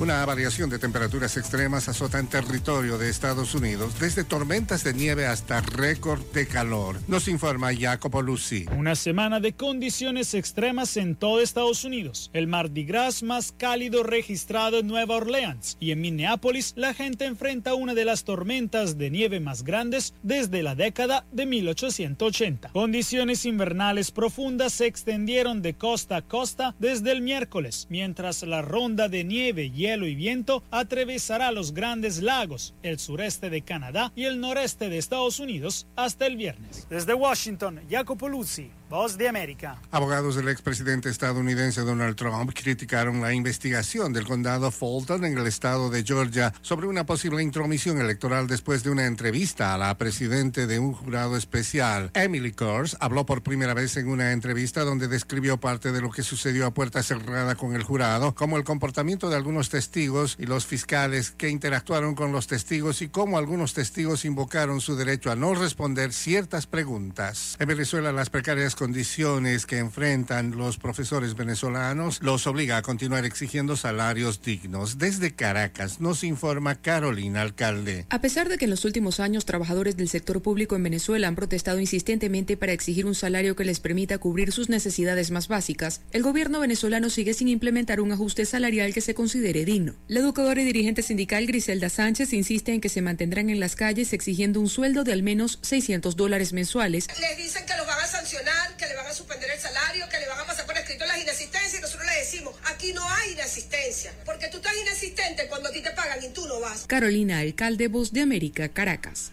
China pidió un alto el fuego entre Ucrania y Rusia al inicio de negociaciones de paz como parte de una propuesta de 12 puntos para poner fin al conflicto que comenzó hace un año. Beijing dice tener una posición neutral en la guerra, pero también afirmó que mantiene una amistad sin límites con Rusia y se negó a criticar su invasión de Ucrania o incluso a referirse a ella como tal. Además, culpa a Occidente de provocar el conflicto y de avivar las llamas al suministrar armas defensivas a Kiev.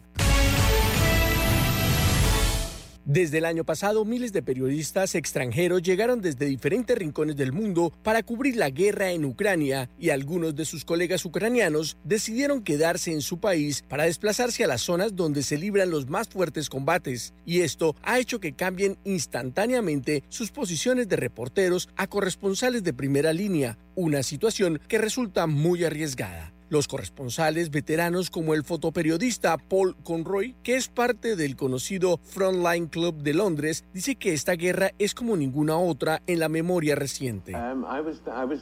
Estuve en Bakhmut y Soledar hace una o dos semanas y para ser honesto resultó ser más de lo que me imaginé. Fue la Segunda Guerra Mundial en comparación con muchas de las guerras que he cubierto. Guerras civiles, guerras pequeñas, grupos rebeldes que luchan contra el ejército, pero esto es como una guerra total. Ya sabes, artillería muy, muy pesada, dijo. El conflicto atrajo a un gran número de trabajadores autónomos a Ucrania, entre ellos jóvenes periodistas entusiastas que pretenden hacerse un nombre por sí mismos en las zonas de guerra. Pero la falta de preparación puede ser mortal, por lo que el Frontline Club y otros grupos les brindan apoyo, como relata Olga Letniashik, trabajadora del Centro de Libertad de Prensa de Lviv en el oeste de Ucrania. Podemos proporcionarles chalecos, cascos, botiquines médicos. También los ayudamos a desarrollar capacidades brindándoles algunos entrenamientos. Sin embargo, no hay forma de prevenir todas las lesiones o muertes en el campo, sin importar cuál bien capacitados estén los periodistas, dice Dima Klichelko, una periodista independiente que está en la zona de combate y en entrevista con La Voz de América dijo que no hay una forma realmente segura de estar en la guerra especialmente en esta guerra, porque esta guerra es brutal. Hay bajas civiles y sus casas reciben disparos de misiles, dijo textualmente. Como muchos periodistas ucranianos, Klitschenko ve su trabajo como parte del esfuerzo bélico y considera que el objetivo del periodismo es presentar información neutral del conflicto, pero cree que mantener informado al mundo exterior sobre el sufrimiento de los civiles dentro de Ucrania podría ser importante para su supervivencia como nación. Héctor Contreras, Voz de América, Washington. Desde Washington vía satélite y para Omega Estéreo de Panamá hemos presentado Buenos Días América. Buenos días, América. Vía satélite. Desde Washington. Omega Estéreo, cadena nacional. Noticiero Omega Estéreo.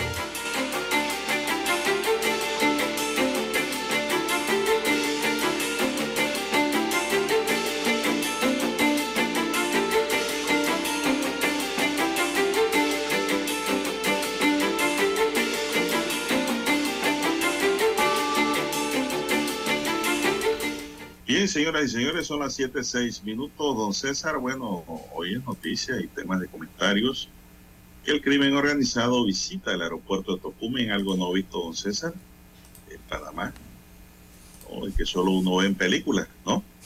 Sí. No es una común.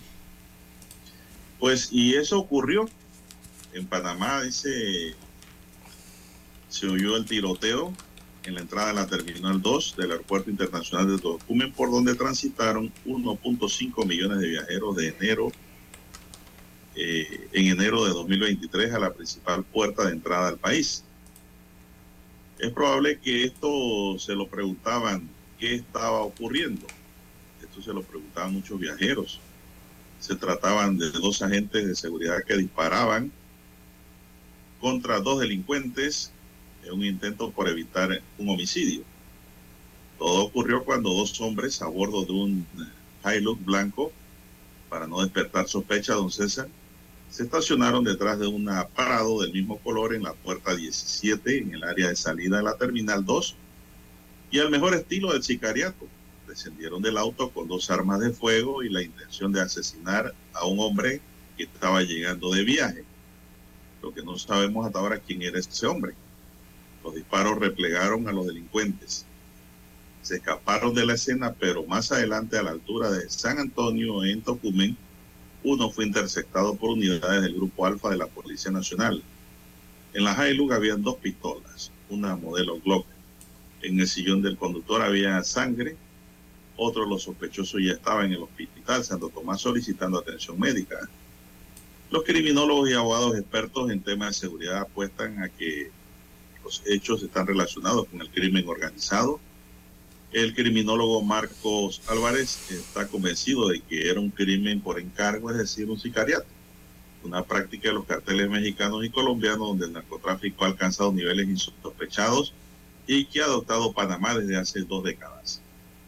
Por su lado, Jonathan del Rosario, especialista en temas de seguridad, coincide Por las características que se han descrito, los hechos podrían estar relacionados al crimen organizado, específicamente a pandillas y narcotráfico, señaló. Lo ocurrido envía un mensaje, la inseguridad está fuera de control. Claro, demasiado Rosario, negativo. de Seguridad. Álvarez, por su parte, cree que el crimen organizado está entronizado en todas las esferas sociales, económicas y laborales, tanto que los sujetos que tenían la intención de asesinar al viajero que aterrizó en la ciudad de Panamá manejaban información del itinerario de vuelo, César, su llegada y por dónde iba a pasar, ¿verdad? Eso denota que dentro había filtración de información. Y, y- y este esto, factor criminógeno, o sea, el manejo de la información, manifiesta dos hechos. Infidencia desde dentro del aeropuerto, como ya dijimos, o de los contactos criminales que se manejan a lo interno del país con el crimen organizado internacional, hasta el punto de pagar sicarios que ahora estarían, dice, condenados a muerte por no haber cumplido con el encargo criminal de esa noche. Denota que son novatos o sin experiencia, explicó el criminólogo. Y es que en la terminal aérea hay cámaras de vigilancia y seguridad privada, miembros de los estamentos de seguridad y también está presente la Interpol, es decir, que existe el riesgo de fallar ahí. Pero muy atrevido, don César. Sí, pero hay que ir más allá, don Juan de Dios, de esta situación. Mire, hay que empezar a comprender en el país.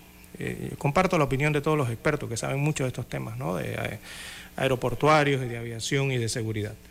Pero hay que empezar a comprender, don Juan de Dios, que una terminal aérea como la de Tocumen es una instalación estratégica de seguridad de la nación, don Juan de Dios.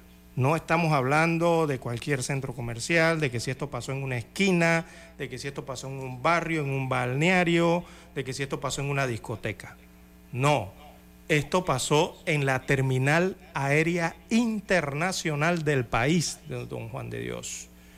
Entonces, aquí ya eh, podríamos estar eh, pensando de vulnerabilidades eh, en, en el sistema de seguridad, por una parte, y no quiero hablar de las operaciones aeroportuarias, porque eso tiene que ver ya otra temática, pero eh, esto realmente gravita de manera trascendental eh, cuando estas informaciones llegan fuera del país, incluso dentro del país.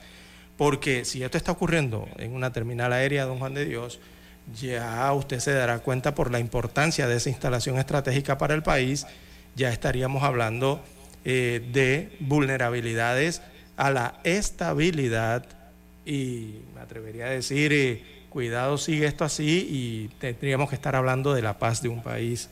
Recordemos que son instalaciones estratégicas de seguridad. Es igual como los puertos, don Juan de Dios, o es igual como las estaciones de eh, fronterizas eh, en los límites del país. Esas son instalaciones de, deben ser instalaciones de alta seguridad, don Juan de Dios.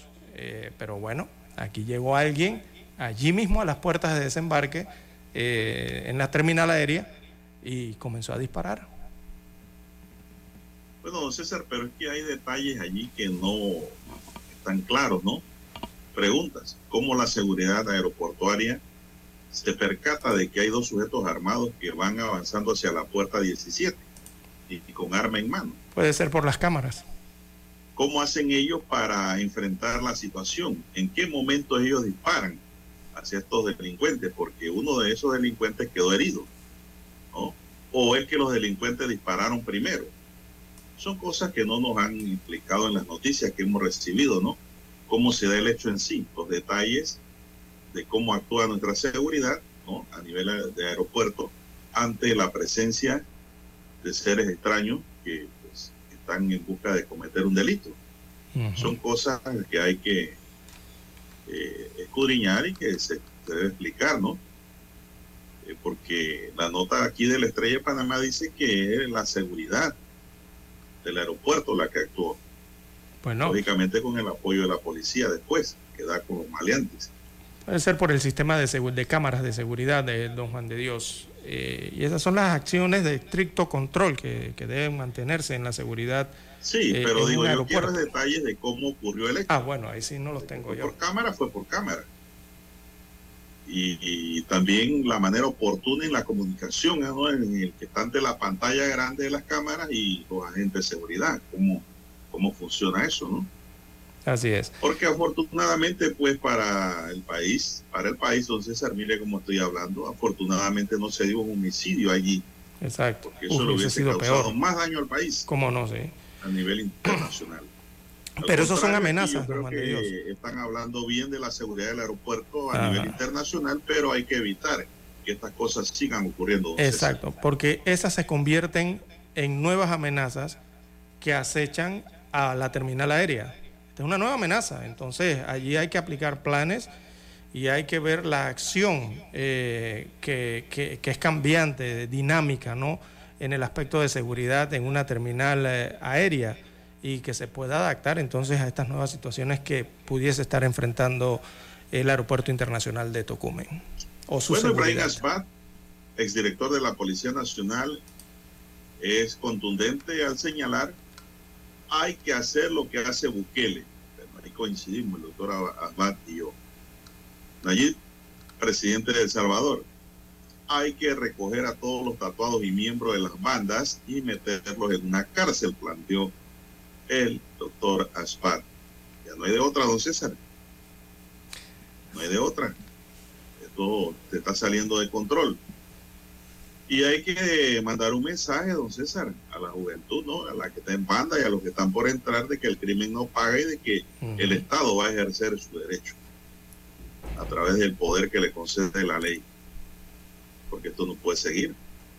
Bien, vamos a hacer una pausa, don Dani, y regresamos. A esta hora establecemos contacto vía satélite desde Washington. Gracias a Banco Aliado. 30 años. ¿Qué quieres crear?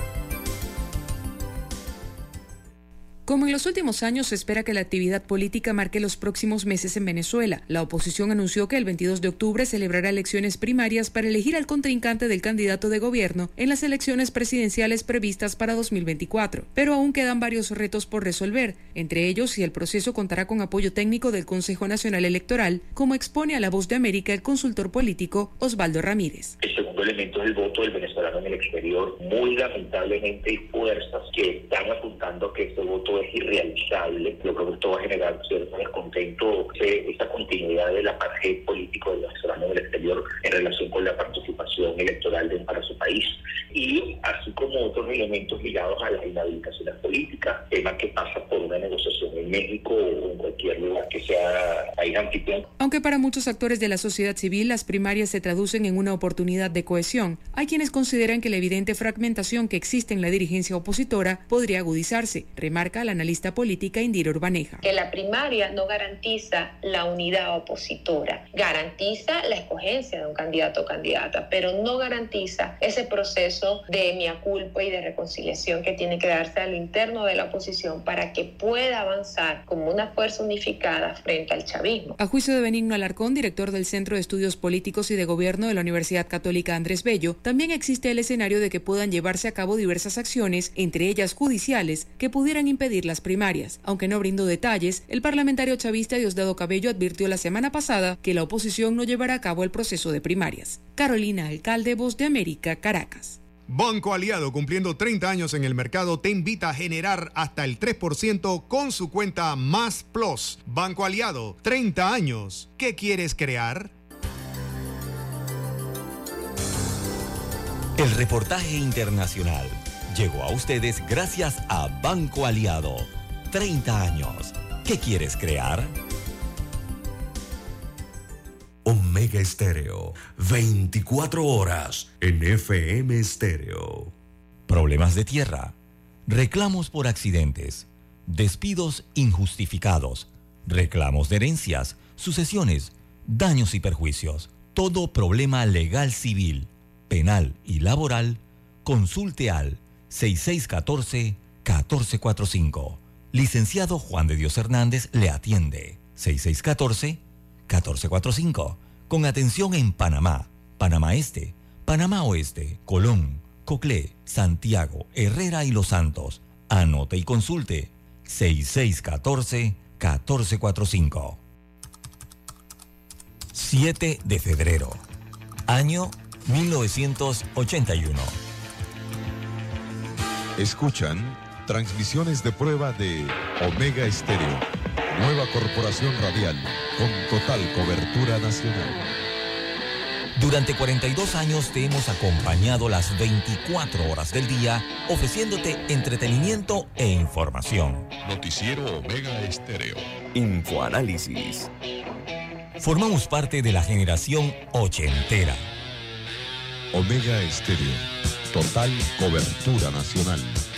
Te vimos crecer, te acompañamos en esas largas noches de desvelo de estudio. Hasta que con esfuerzo lograste tus metas. La generación ochentera, el buen gusto por la música, que muchos heredaron a sus hijos. Omega Estéreo. Durante 42 años, hemos sido tu fiel compañía. Omega Stereo. 24 horas todos los días del año.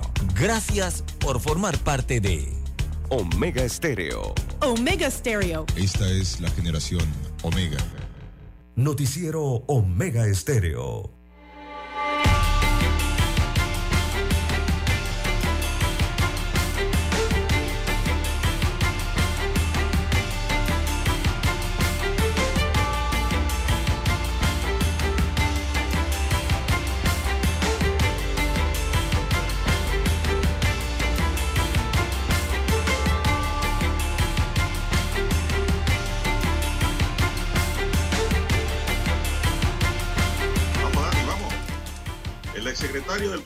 Revolucionario Democrático, Pedro Miguel González, presentó ayer ante el Tribunal Ele- Electoral una solicitud para que se suspendan los efectos de tres resoluciones relacionadas con la reserva de 114 cargos de elección popular en las primarias del PRD.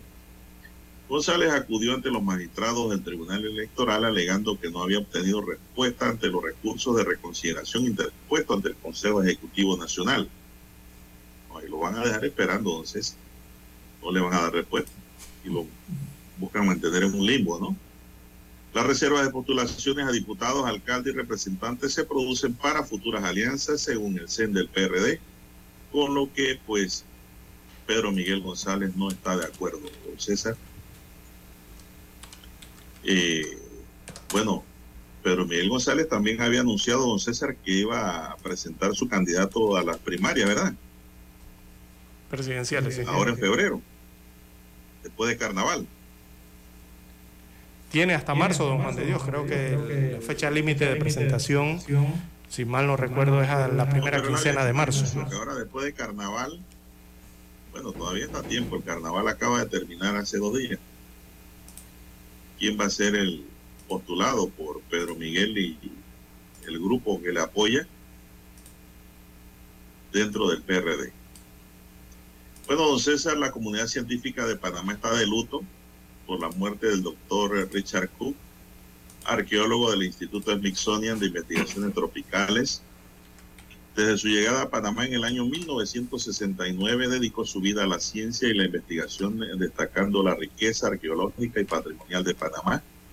De acuerdo con un comunicado emitido por la Secretaría Nacional de Ciencia, Tecnología e Innovación, CENACID, Richard Cook será recordado como por su vasta trayectoria y sus publicaciones científicas que le merecieron muchos reconocimientos y también por su disposición a compartir sus conocimientos y experiencias como mentor, colega y amigo.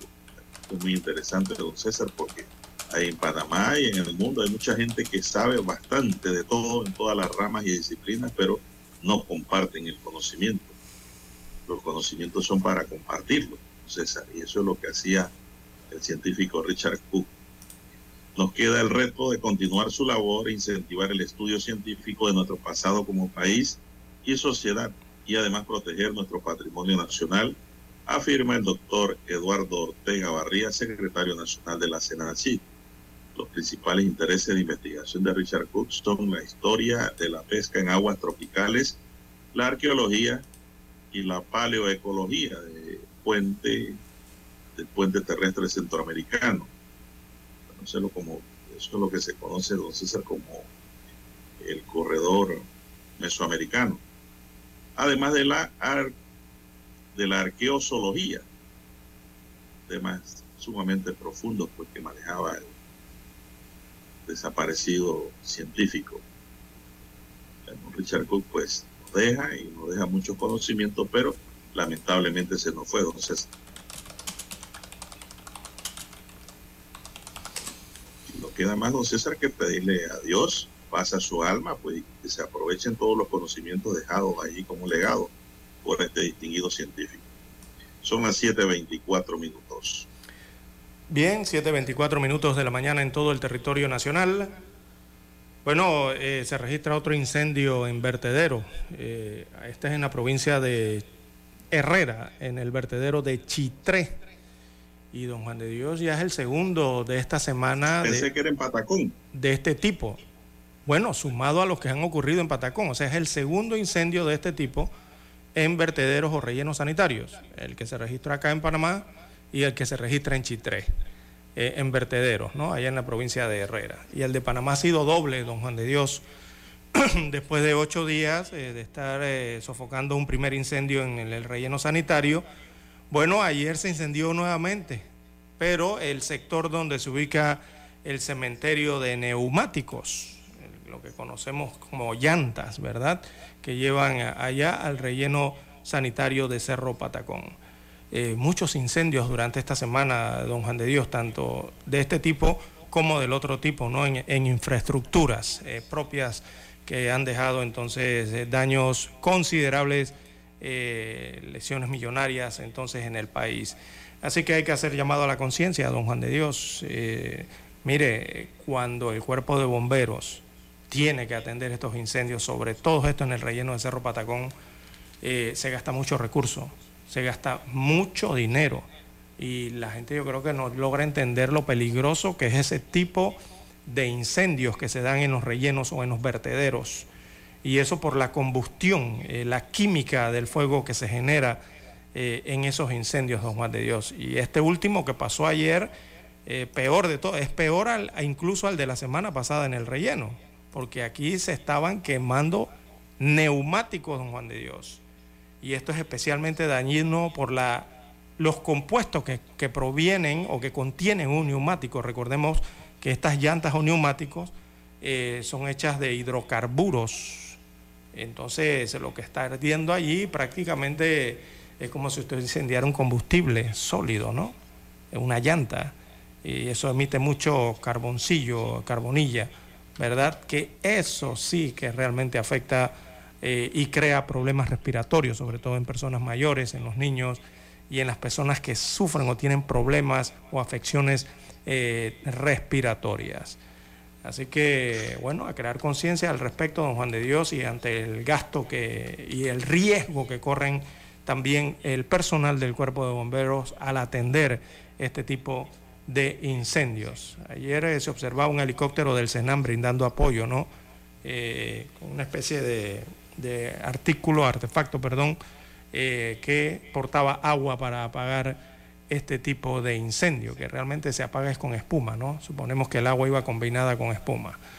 Así que, bueno, situaciones que se están presentando para esta temporada seca y eh, evitar, tratar de evitar eh, hacer eh, hechos o situaciones que sean las que produzcan estos incendios, o sea, disponer más la basura, algunos tipos de artículos dentro de la basura que también pueden generar estos incendios, don Juan de Dios. Se nos agotó el tiempo ya, don César. Amigos y amigas, en el tablero de controles nos acompañó Daniel Araúz en la mesa.